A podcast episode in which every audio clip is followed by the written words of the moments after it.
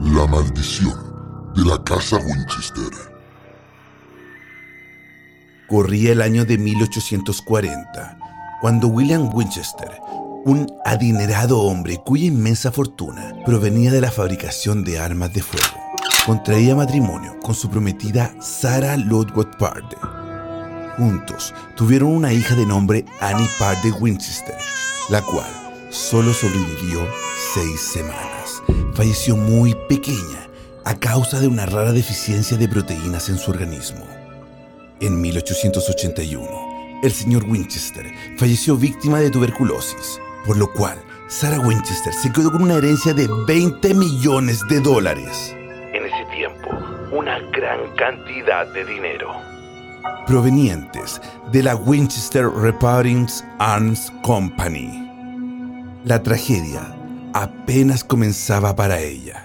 Sarah estaba convencida de que algo maligno la perseguía desde la muerte de su hija.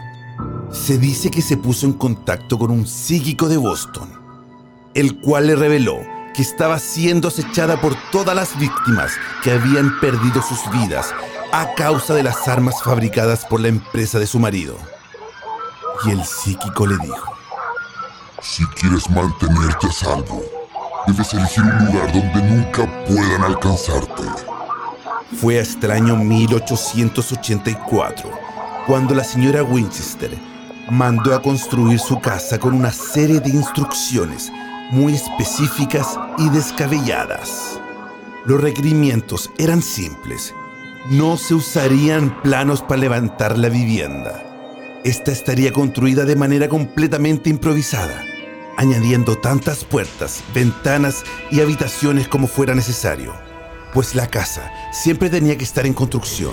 Y es que, de acuerdo con las órdenes de aquel psíquico, si en alguna ocasión cesaba la construcción de la morada, Sara estaría condenada a morir, igual que su hija y su marido. Las habitaciones de la casona servirían para confundir y encerrar a los espíritus que la atormentaban. Como resultado de todo esto, la residencia Winchester terminó por convertirse en un laberinto interminable de puertas que no daban a ningún sitio, ventanales puestos en los lugares más incoherentes y escaleras de más. Y entre otros detalles que han convertido a este lugar en una curiosa atracción turística en la actualidad. Hasta hoy en día, la casa cuenta con más de 100 dormitorios, 13 baños, 6 cocinas, 2 salones de baile, 17 chimeneas y múltiples torres. Solo hay una bañera en todo el lugar y múltiples espejos. Pues Sara, en su superstición, creía que los fantasmas le temían a su propio reflejo y aunque hace mucho tiempo que falleció, quienes visitan la construcción aseguran que ella tenía razón. A veces se escuchan ruidos raros o se ven sombras siniestras por los rincones. ¿Será mera sugestión o realmente habrá algo maligno habitando esas paredes?